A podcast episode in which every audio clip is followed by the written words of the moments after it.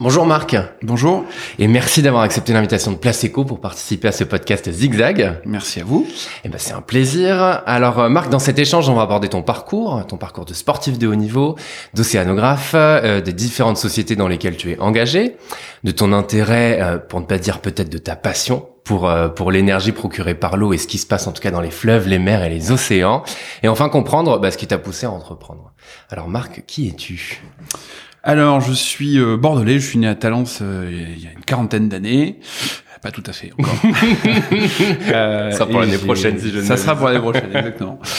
Euh, et j'ai créé euh, une entreprise en 2009 dans le domaine de l'océanographie opérationnelle, euh, qui a l'objet, l'objectif de de travailler sur tous les projets un maximum possible d'énergie renouvelable marine, c'est-à-dire produire de l'énergie électrique à partir des ressources naturelles de l'océan. Mhm. Donc on peut y trouver le vent en mer, les courants marins, l'énergie de la houle, tout ça étant dans cette espèce de grande famille des énergies marines qui sont assez hétérogènes en termes de maturité, puisque l'éolien offshore est, est- est leader et commercialement euh, rentable à l'heure- actuelle, et est suivi par ses petits euh, confrères de l'hydrolien, du houlomoteur et, et d'autres énergies. Mais avant d'arriver euh, à cette euh, à cette création d'entreprise qui, Ouais. qui a donc une dizaine d'années, Mhm. euh, j'ai en effet été sportif de haut niveau, j'ai été nageur de haut niveau, Ouais. euh, ce qui a évidemment euh, forgé mon caractère et, et qui a euh, fait euh, s'écouler de nombreuses années euh, aussi bien euh, quand j'étais étudiant que qu'un peu après. Et une fois que cette période s'est terminée aux alentours de 2006 où j'ai été champion de France du, du 50 mètres brasse, euh, j'ai complètement transféré cette énergie que je mettais dans une piscine dans la création d'entreprise. Ok. Et à ce moment-là, j'étais euh, quasiment titulaire d'un master d'océanographie euh, à Bordeaux et l'université de Bordeaux à l'époque et euh, l'université de Southampton en Angleterre. Euh, et tout ça a fait que derrière, euh, contrairement à ce qu'on aurait pu imaginer, je me suis pas tourné vers la recherche Mhm. euh, comme un master de recherche peut le permettre. Euh, j'ai fait donc un petit passage en Erasmus à, à l'université de Southampton et c'est là que j'ai découvert les énergies marines renouvelables. Donc à partir de là, quand vous avez l'université qui est posée sur un quai euh, à Southampton avec à côté euh, des pales d'éoliennes, euh, un peu plus loin des grands bateaux énormes, et que dans les couloirs de l'université vous croisez des costards cravates, ce qui ne m'était jamais arrivé à l'université de Bordeaux, euh, je me suis posé quelques questions. Et, et à ce moment-là, euh, j'ai créé cette boîte avec à l'époque euh, un, un associé qui était de, mon collègue de promo. Jérôme qui a qui a fini par arrêter arrêter l'aventure quelques années après mais en tout cas au démarrage on, on était bien deux deux Mhm. océanographes de l'université et c'est comme ça que c'est comme ça que c'est parti alors avec euh, évidemment euh, cet immense livre qu'il faut ouvrir quand on devient entrepreneur et qu'on vient de la recherche Ouais. euh, de l'université qui est quand même assez euh, contradictoire ou assez opposé je dirais Mhm. euh, et donc on s'est euh, on s'est formé. Je pense que on- à ce moment-là, moi j'ai des gens qui, qui ont évidemment beaucoup compté autour de moi. Je pense aussi beaucoup au CJD qui m'a qui m'a formé euh, euh, de façon très durable, Mhm. euh, notamment euh, enfin pas mal de pas mal de formations à ce moment-là. Et puis l'aventure a commencé, peut-être un peu en avance du marché quand même. On- Ouais. On, on a un peu galéré quand même aux- les, les premières années parce que les énergies marines renouvelables euh, en 2009-2010 En, en France ou En France, ouais. de manière mondiale? Non, En France. en France, Ok. c'est c'est vraiment euh, euh, balbutiant. Ouais. Il y a une petite feuille de route euh, qui est écrite par quelques entrepreneurs et quelques académiques Mhm. euh, qui euh, va finir par atterrir dans le Grenelle de la mer. Ouais. Et ce Grenelle de la mer va planifier euh, des, euh, des mégawatts, hein, 6000 mégawatts au large des côtes métropolitaines pour de l'éolien offshore. Mhm. Et cet éolien offshore va aussi avoir du mal à partir puisque euh, ces, ces grands consortiums avec ces gros énergéticiens et, et ces gros industriels euh, vont euh, vont se positionner, vont planifier leur développement. Euh, malheureusement, il y a euh, 7, 8, 9, 10 ans euh, de recours juridiques qui vont s'engager, des gros nuages noirs qui vont s'abattre sur la sur la filière des énergies marines renouvelables Ouais. françaises. Et, et là, c'est euh, c'est pas simple. Ouais, Euh, c'est pas simple. Mais on, on a continué à, à avancer en, ayant évidemment euh, euh, une, une passion pour euh, l'hydrolien. La Mhm. boîte créée s'appelle Énergie de la Lune, c'est pas pour rien. La Lune étant co-responsable des marées avec le Soleil. Et puis nous avons euh, de suite poussé un projet euh, de site d'essai, de site pour tester ces machines, tout simplement parce que ces hydroliennes, ce sont des cette sorte d'éoliennes qu'on met sous l'eau, qui vont Mhm. se mettre euh, à produire de l'énergie euh, par la rotation de pales qui serait induite par les courants euh, montants ou descendants Ouais. ou dans un seul sens si on se met dans un fleuve. Euh, tout simplement, ces technologies sont en train de sortir des laboratoires, sont développés par des industriels, des ETI, des PME, euh, mais n'ont pas d'endroit pour se tester en Mmh. milieu naturel. Mmh. Et la mer apprend l'humilité, euh, aller se mettre aux endroits où il y a les plus grands courants, les plus forts courants de la planète. Ouais. Évidemment, faut quand même un petit peu euh, anticiper, euh, dimensionner, Mmh. faire des choix de matériaux, euh, apprendre le métier. Ouais. euh, pas à pas. Et donc on s'est dit, euh, avec un certain nombre de partenaires, que le meilleur endroit pour se tester, euh, c'était la Garonne, Mhm. pour plusieurs raisons. D'abord parce qu'il y a beaucoup de matière en suspension, hein, ça, je vous apprends rien. Quand on la regarde, elle est plutôt marron que cou- couleur des mers du Sud. C'est- Pas tout à fait transparente avec un, un bleu turquoise. voilà, c'est ça. Ces matières en suspension, elles vont aider euh, l'industriel qui va faire ses choix sur les matériaux, parce qu'elles vont être abrasives sur Mhm. sur les matériaux. Ouais. Ensuite, il y a des courants qui sont très forts. Et il y a un endroit où il y a un pont, le pont de Pierre, hein, euh, décidé par Napoléon, euh, 1822. euh, on savait pas franchir les les, les, les, les- fleuves avec des grands tabliers comme on sait le faire techniquement maintenant. Mhm. Et donc, ils ont eu l'idée de mettre 15 piles au milieu du fleuve. Donc, ces 15 piles elles réduisent la section mouillée, la section par laquelle s'écoule le fleuve. Et dans l'axe de ces sections réduites, ces passes entre chacune des arches, il y a des courants qui sont très intenses. Mhm. Et donc, c'est à cet endroit-là qu'on a imaginé euh, un, un- de, de, de mettre un, un, site autorisé pour faire des tests. Ouais. Et on s'est en- évidemment entouré euh, de, de nos confrères qui ont d'autres métiers que le nôtre. Nous, on est océanographe, on connaît bien l'environnement. On s'est associé avec Valorem, qui connaît parfaitement l'énergie. On s'est associé avec euh, Serenis, qui est un, qui est un bureau d'études qui connaît parfaitement tout ce qui est maîtrise d'œuvre nautique, Mhm. tout ce qui s'ancre, tout ce qui flotte. Et puis euh, la SEM Route des Lasers, qui dans une démarche d'innovation avait envie d'ouvrir euh, son portefeuille euh, et euh, a tout à fait été à nos côtés du côté de la gestion, de la construction, du, de l'administratif et évidemment des finances. Ouais. Euh, donc tout ça a fait que ce petit consortium de, de, de quatre entreprises a fini par voir le jour en, en- aux alentours de 2016, Mhm. décembre 2016, Mhm. avec une première euh, technologie hydrolienne qui est venue se tester euh, de suite, technologie d'HydroQuest que nous avons eu pendant plus d'un plus d'un an qui fait euh, qui fait à ce moment-là 100 kilowatts euh, avec une euh, faut imaginer un cube qui fait 4 mètres d'arête. C'est une technologie un peu particulière à, à axe vertical. Euh, et donc on, on est aux côtés de ce de cette technologie pour l'accompagner dans son dans son dans son développement et à, à comprendre ou à répondre à ces questions qui sont d'ordre euh, technique Ah bon, comment comment ça fonctionne mécaniquement? Ouais. Quelles sont les réponses?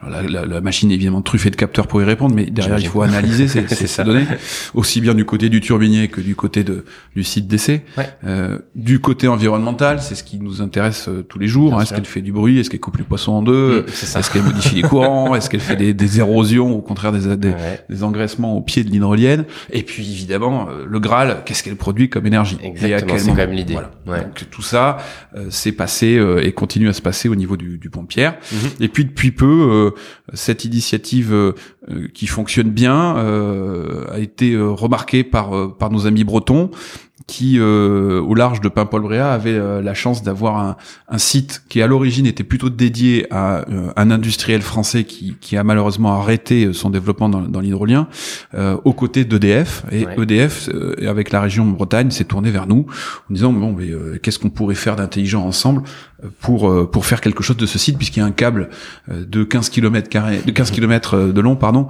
qui part vers la mer, euh, qui part à, peu près euh, 7 7 8000 nautiques de, de la côte. Mhm. Euh, qu'est-ce que qu'est-ce qu'on peut faire? Donc Ouais. on s'est tous mis autour d'une table et on a en plus trouvé euh, un, un financement à tout ça, euh, notamment les financements européens, ce qu'on appelle un interreg, et c'est comme ça que nous opérons donc ce site. Donc on opère deux sites, un site en fleuve estuaire à Bordeaux et un fleuve en mer au large de Paimpol-Bréa, aux côtés d'EDF, dans le cadre de ce projet euh, européen qui s'appelle Tiger, qui est un interreg France-Angleterre. Et donc nous avons euh, la grande sœur, la très grande sœur de la technologie que nous avions il y a quelques années à Bordeaux, Ouais. donc d'HydroQuest, Mhm. qui fait désormais 16 mètres de haut par 25 mètres de large. Donc elle a quand, Quand même même, bien grandi, la grand- bien grandi la grande sœur. Elle fait un mégawatt, elle Ouais. fait 10 fois plus en production, Ok. euh, en puissance installée, et, et elle aura certainement encore une autre sœur dans, dans quelques dans quelques temps qui devrait faire 2 mégawatts. Donc voilà, la technologie progresse, Mhm. et nous là-dedans, euh, ben évidemment, on, on répond aux sujets environnementaux et à l'accompagnement de de ces tests pour que évidemment cette filière soit forte, Ouais. cette filière soit créatrice d'emplois, cette filière puisse euh, s'exporter. Euh, Aujourd'hui, le, le potentiel des, euh, des, des fleuves des, et, des, et surtout des, des, des, des océans euh, est, est assez important. Mm. Euh, c'est pas euh, aussi important que le vent en mer, que l'éolien offshore, Mhm. mais c'est quand même un marché, euh, un marché assez, assez important. Donc Ça on- l'est pas, ça l'est pas encore? Non, c'est, je toi, parle juste en, en potentiel techniquement exploitable. Ok, Ensuite, pour, en effet, pour tout ce qui est installé, aujourd'hui, le nombre d'installations d'hydroliennes sur la planète, il y en a, il y en a moins de 10. Ok. Donc, euh, euh, et, et donc, il y en a, il y en a, trois en France.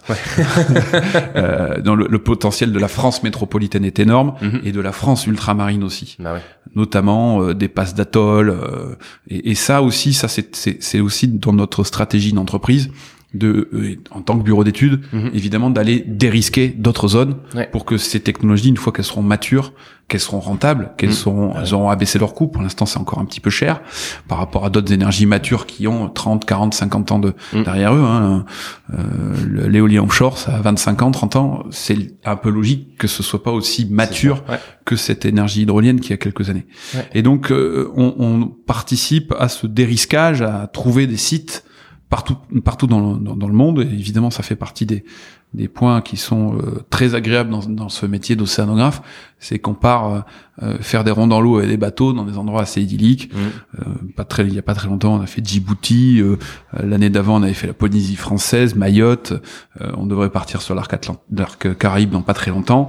Euh, donc là-dessus, dans ces dans ces domaines-là, il y a un peu deux solutions. Soit euh, l'énergie produite sera injectée sur un réseau de type euh, d'une métropole comme comme la France, Ouais. euh, de la France métropolitaine, pardon, ou bien c'est sur des sites isolés. Donc ça, c'est un sujet très très intéressant qui me semble être très proche du marché en ce moment, Mhm. parce que ces sites isolés, ces îles, euh, elles consomment de, de, de l'énergie fossile, elles consomment notamment souvent du pétrole, et que pour remplacer ce pétrole, euh, la technologie hydrolienne arrive euh, parfaitement à, à s'insérer sur ces territoires, avec souvent des réseaux électriques qui sont déjà plus ou moins euh, plus ou moins euh, acceptables et, et qui pourront intégrer l'énergie qui sera produite, et, et surtout euh, à, à des prix qui, qui vont déjà diminuer la facture du pétrole qui met du temps à arriver, qui a parfois aussi des difficultés euh, en termes de pollution, des, des, Mm. des cuves, des cuves qui, euh, qui, qui fuient tout simplement, ou bien des, de- des moments d'acheminement euh, qui sont pas toujours très simples.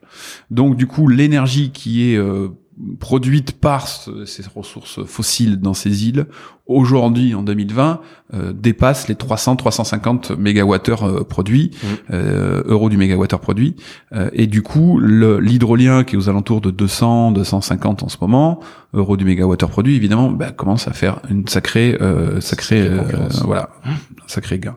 Mhm. Donc du coup, ce début de, de construction, de structuration de cette filière peut trouver et est en train de trouver euh, une, euh, un- un- une, vitesse dans ces territoires isolés. Ouais. En France euh, métropolitaine, on en a aussi. On travaille beaucoup avec euh, avec Sabella et Acuo du côté de Ouessant. Mhm. Euh, et cette île pourra, on l'espère, à l'horizon 2023, être 100% euh, autonome Ok. avec des énergies renouvelables, dont deux hydroliennes de Sabella et quelques panneaux photovoltaïques et une petite éolienne. Ok. Donc voilà, ça c'est typiquement une belle vitrine Ouais. pour la pour la France. Carrément. Et avec ça, on espère que que que, que cette filière puisse euh, se développer. Mhm. Donc voilà, c'est comme ça aussi que j'ai j'ai pris quelques fonctions euh, euh, au niveau national au syndicat des énergies renouvelables. Ouais. dont je suis président de la commission énergie marine, Mhm. justement pour euh, avancer dans ce domaine. Vous savez que en France, c'est un pays bien connu pour certains lobbies. Euh, il faut trouver euh, sa place. Je, je n'oppose aucune énergie les unes par rapport aux autres. On sait très bien que le renouvelable aura aucun problème à se développer jusqu'à une cinquantaine de pourcents dans un mix énergétique à partir duquel il faudra trouver des solutions de stockage Ouais. qui sont en ce moment là aussi en pleine émergence. On parle Mhm. beaucoup d'hydrogène, de stockage électrochimique, etc. Mais tout ça sont des filières qui sont un peu en train de se de se de se fiancer. Puis bientôt il y aura un mariage. Ouais. Euh, Donc ça, ça sera plus tard. Mais euh, pour l'instant, voilà, le renouvelable. Voilà, ça fait connaissance. Pour l'instant, le renouvelable progresse. Ouais. Et puis, ce, cet engagement euh, syndical, il est important aussi euh, du point de vue politique. Mhm. Et du point de vue politique, euh, on, a euh, quand même subi euh, beaucoup de houle et euh, d'orages sur le renouvelable en France. Heureusement, depuis le mois de mars, la feuille de route du renouvelable a été validée, a été inscrite et passée au journal officiel.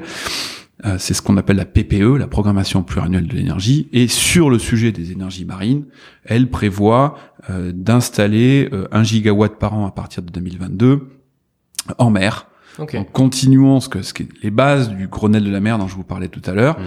Et ça, ça va quand même nous permettre d'avoir une croissance. Mhm. Alors en termes de production, ça sera 10% du mix énergétique produite d'énergie produite pardon, par des énergies marines renouvelables et notamment de l'éolien offshore, très majoritairement. Euh, en termes d'emploi, euh, là aussi cette filière aujourd'hui c'est à peu près 3000 emplois. Euh, on a réussi en France quand même à avoir des industriels soit européens soit français qui ont construit des usines. Mhm. Aujourd'hui c'est 3000 emplois et ça sera 10 000 dans 3 ans.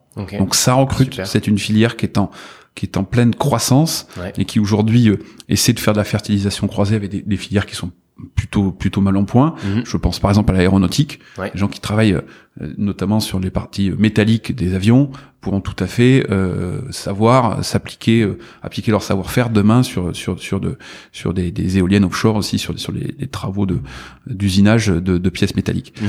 Euh, donc cette filière, elle a un objectif important et il faut évidemment être suffisamment habile pour que nos chers politiques qui dirigent ce pays n'oublient pas le renouvelable ou ne soient pas attirés par euh, d'autres euh, myriades euh, d'autres lobbyistes qui seraient meilleurs que nous. Donc on s'est mis au lobby après la recherche, après l'entrepreneuriat, ben on fait un peu de lobby. donc de lobby. Et, et, donc ça c'est assez assez sympathique. Mhm. enfin en tout cas moi ça me plaît bien. Et défendre défendre les emplois, défendre cette filière non émissive de, de gaz à effet de serre, de nouveaux emplois, des je reçois des centaines de CV par euh, par par mois euh, de jeunes qui ont envie de travailler dans le domaine maritime et ça c'est très important aussi. On n'est pas très bon sur le euh, collectivement au sens aquitain ou au sens français sur notre capacité à, à, voir la mer comme l'avenir mhm. et à la protéger. heureusement, on a la chance depuis quelques mois d'avoir une ministre de la mer. Ça faisait 30 ans qu'on attendait un ministère de la mer et qu'on le demandait. Euh, je l'ai déjà rencontré deux fois. C'est une femme formidable euh, qui qui croit beaucoup euh, à l'hydrolien, qui croit beaucoup euh, aux, énergies euh, marines. Maintenant, c'est un, un, ministère un peu particulier, très transversal, qui doit s'entendre avec le ministère de l'énergie, de Madame Pompili, du sport quand on parle de voile, etc., etc. Euh, les transversales, je crois, avec sept autres de ses confrères et consoeurs. donc c'est pas, c'est pas le voilà, c'est pas, c'est pas le, le le, le, défi le plus simple, mais je pense que, que Madame Girardin va y arriver. Et, en tout cas, c'est très bien pour notre pays, c'est très bien pour notre région et évidemment notre ville aussi, qui est, qui est, qui est un, qui a un patrimoine maritime incroyable, avec un port qui ne demande qu'à se développer. Euh, tout ça, euh, tout ça étant très lié, en tout cas en Nouvelle-Aquitaine, à des projets d'éoliennes offshore. Mhm. Et actuellement sur euh, sur notre littoral, bon, il n'y a pas il y a pas 36 000 solutions. Il y a du vent, mais il y a du vent qu'au nord. Donc euh, il faut capter ce vent au nord pas la peine d'aller chercher dans les Landes ou ailleurs. Euh, il y a d'autres latitudes sur notre France métropolitaine qui sont bien meilleures, mais euh, en Aquitaine, en Nouvelle-Aquitaine, c'est au large d'Oléron que ça va se passer. Et nous nous battons en ce moment euh, très collectivement avec tous mes confrères et consoeurs de, de, énergéticiens et professionnels de, de l'énergie pour qu'il y ait un, un parc euh, qui pourrait euh, produire à peu près l'équivalent de deux départements de euh, de, de, ce qu'on appelait les Poitou-Charentes avant, mhm. au large d'Oléron, avec avec une capacité installée qui pourrait être entre 500 mégawatts et 1000 mégawatts. en imaginant l'évolution aussi technologique de ces machines, ça ferait à peu près 70 hydro éoliennes, pardon, mhm. et 70 éoliennes au large d'Oléron, euh, voilà, il faut il faut lancer le il faut lancer toutes les procédures. Alors débat public, euh, euh, concertation avec garant, tout un tas de termes un petit peu particuliers qui permettront de développer ce, ce, parc et de lancer un appel d'offres puisque c'est l'État qui lance l'appel d'offres. Hein, c'est évidemment mmh, l'État qui a la souveraineté en mer. ça a déjà fait pas mal de chemin puisqu'il y a déjà eu des débats publics sur sur notamment une zone au large de, de cette île d'Oléron. On espère que ce sera prochainement. En tout cas, c'est inscrit à la programmation pluriannuelle de l'énergie. Nous sommes les prochains sur la liste.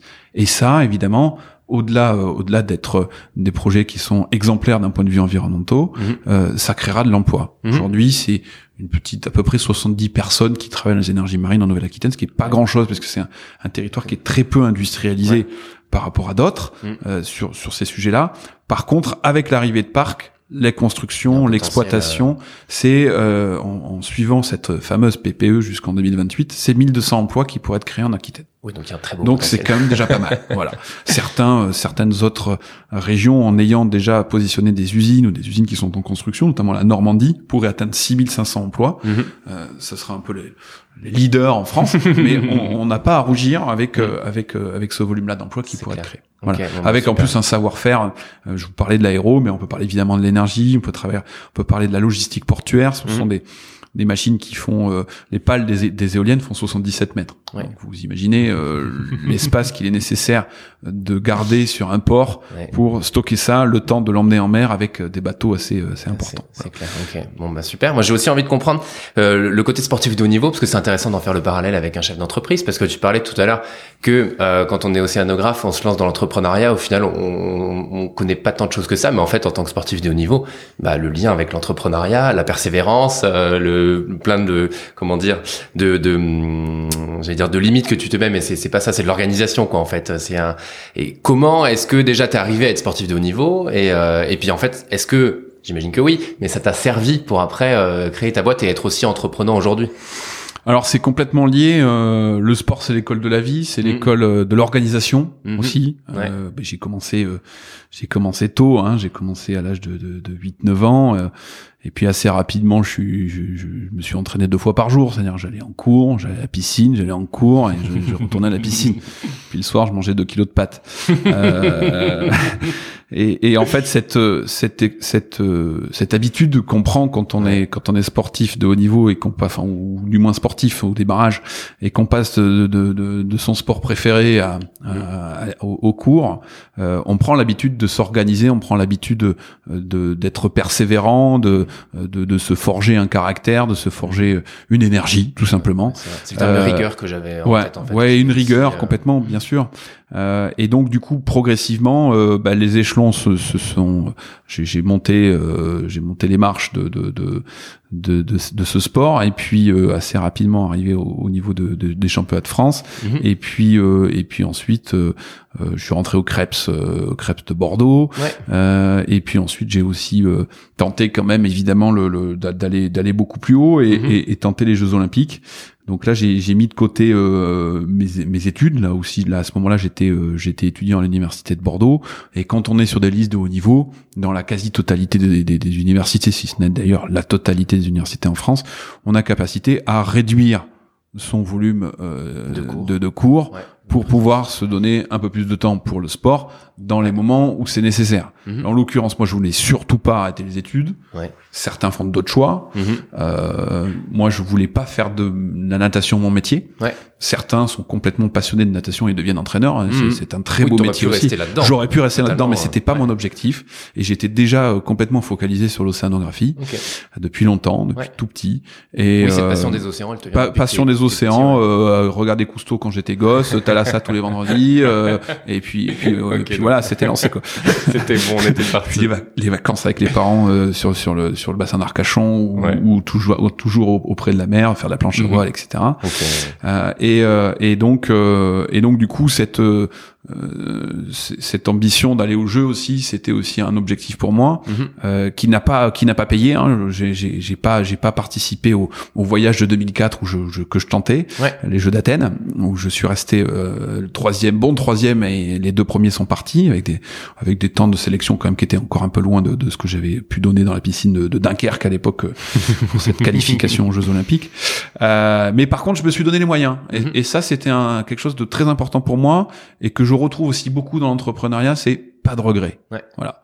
Je me suis donné les moyens, l'université m'a libéré, j'ai trouvé un entraîneur qui m'a complètement euh, euh, fait aussi changer euh, beaucoup de choses au, plus profond de moi. Mhm. c'est c'est un c'est un c'est un duo, un entraîneur un entraîneur entraîné très fort et, et, j'avais trouvé là une, une, une source très très importante de de motivation. Mhm. Oui, parce qu'au-delà du physique, il y a toute la partie mentale. Ouais, complètement. Niveau, euh, complètement. Puis bien comprendre, euh, l'entraîneur doit bien comprendre le nageur qu'il a en face ouais.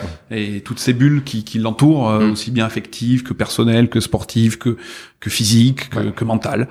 Euh, donc tout ça, tout ça a fait que, que que que je me suis donné les moyens et que aujourd'hui, en regardant dans le rétroviseur, quand je regarde les copains euh, aux Jeux Olympiques ou, ou d'autres sportifs que je connais pas, j'ai pas de regrets quoi. Mhm. Et quand j'emmène mes enfants à la piscine, c'est pareil, je, je, je reviens pas en me disant oh non, je vais pas encore rentrer dans une piscine, Ok. ça va plus éclore. Ouais. Et, et, euh, non, ça- ça- j'y vais Non, avec grand plaisir et au contraire, voilà. et, euh, Et Au contraire, j'ai gardé aussi des, des attaches avec avec mon club euh, les Girondins de Bordeaux natation Ouais. évidemment où, Dont je été suis président, toujours.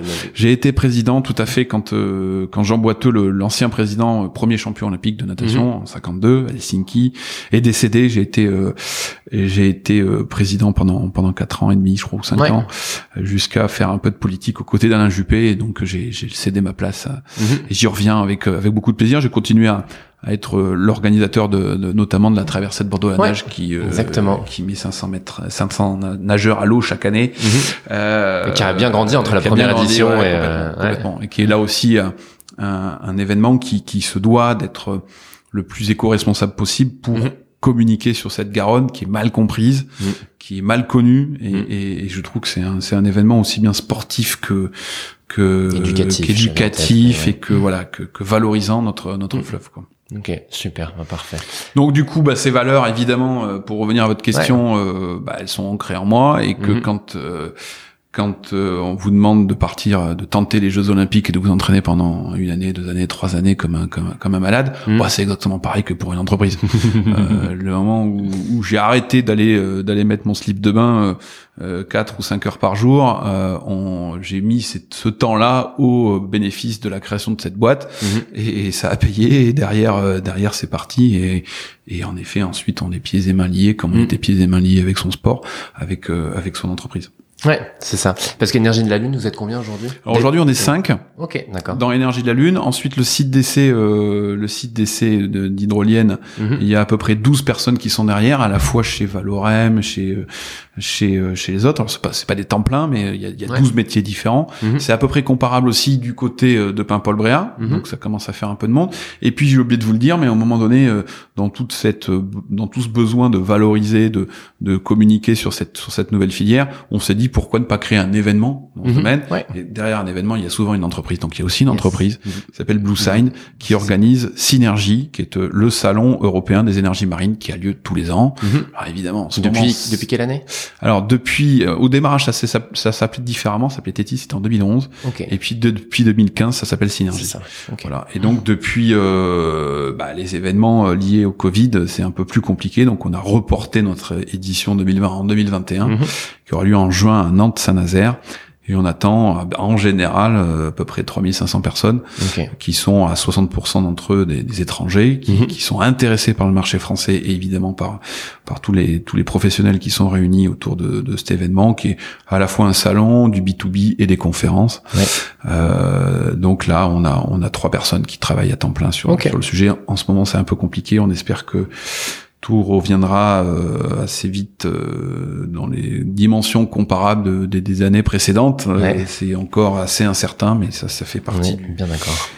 ça fait partie du, de la chose. Euh, Mhm. Là aussi, euh, entrepreneur, c'est aussi être euh, gestionnaire, un bon père de famille d'une entreprise. Donc, on peut se permettre de, de, de faire une année blanche en ce moment. Donc, euh, peut-être que toutes les entreprises de l'événementiel ne peuvent pas se le permettre.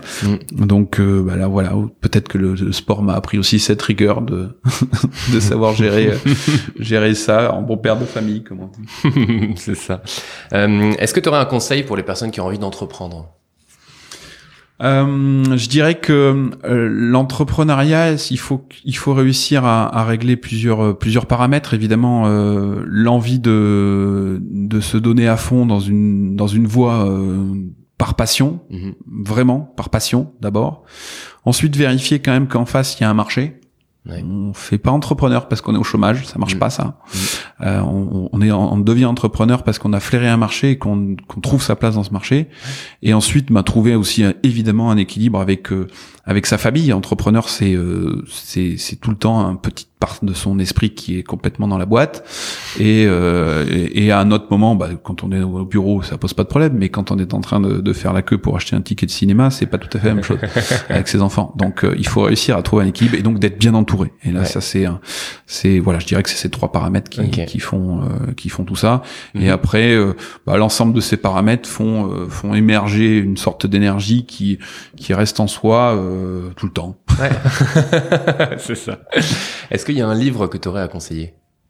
Alors moi, je suis pas un grand lecteur. Euh, euh, Ou un film alors, si jamais euh, t'es plus, tu parlais de cinéma. Je, je, parlais de cinéma. non, sur, sur, sur, sur, les sur les sur les bouquins, j'ai recroisé euh, l'après Cousteau là il y a pas longtemps. Je ouais. trouvais ça assez sympa. C'est un c'est un, copain landais là qui a, qui a écrit ce, ce bouquin. -hmm. euh, non, ensuite je suis pas. Euh, ouais, ça marche. Suis pas un grand lecteur quoi. Donc okay. je suis pas. J'arrive pas à me plonger dans un bouquin ouais. tout un week-end. C'est pas, ouais. pas mon truc. Ça marche très bien. À te plonger dans l'eau sans mauvais jeu de mots. Voilà, je préfère je préfère aller ramer dans la Garonne ou, ou aller euh, aller faire autre chose, faire du sport notamment, mais euh, pas trop pas trop la lecture. Ok, ça marche. Et eh ben Marc, merci beaucoup pour cet échange. Merci à vous. C'était un plaisir de découvrir ton parcours. Merci. Et puis à très bientôt. Merci, à très bientôt et surtout longue vie à Place Eco qui a, qui a vraiment euh, m'a surpris. Je pensais pas, je mm -hmm. vous voyais pas arriver et je trouve que bah, pour reprendre la phrase de tout à l'heure, il y a une place. Ouais. Il y a une place pour pour les entrepreneurs qui euh, qui, qui véhiculent la communication et, et l'information de de, de, de, de l'économique et on en avait besoin à Bordeaux. Bravo. Mm -hmm. Merci beaucoup. À très bientôt, Marc. À bientôt.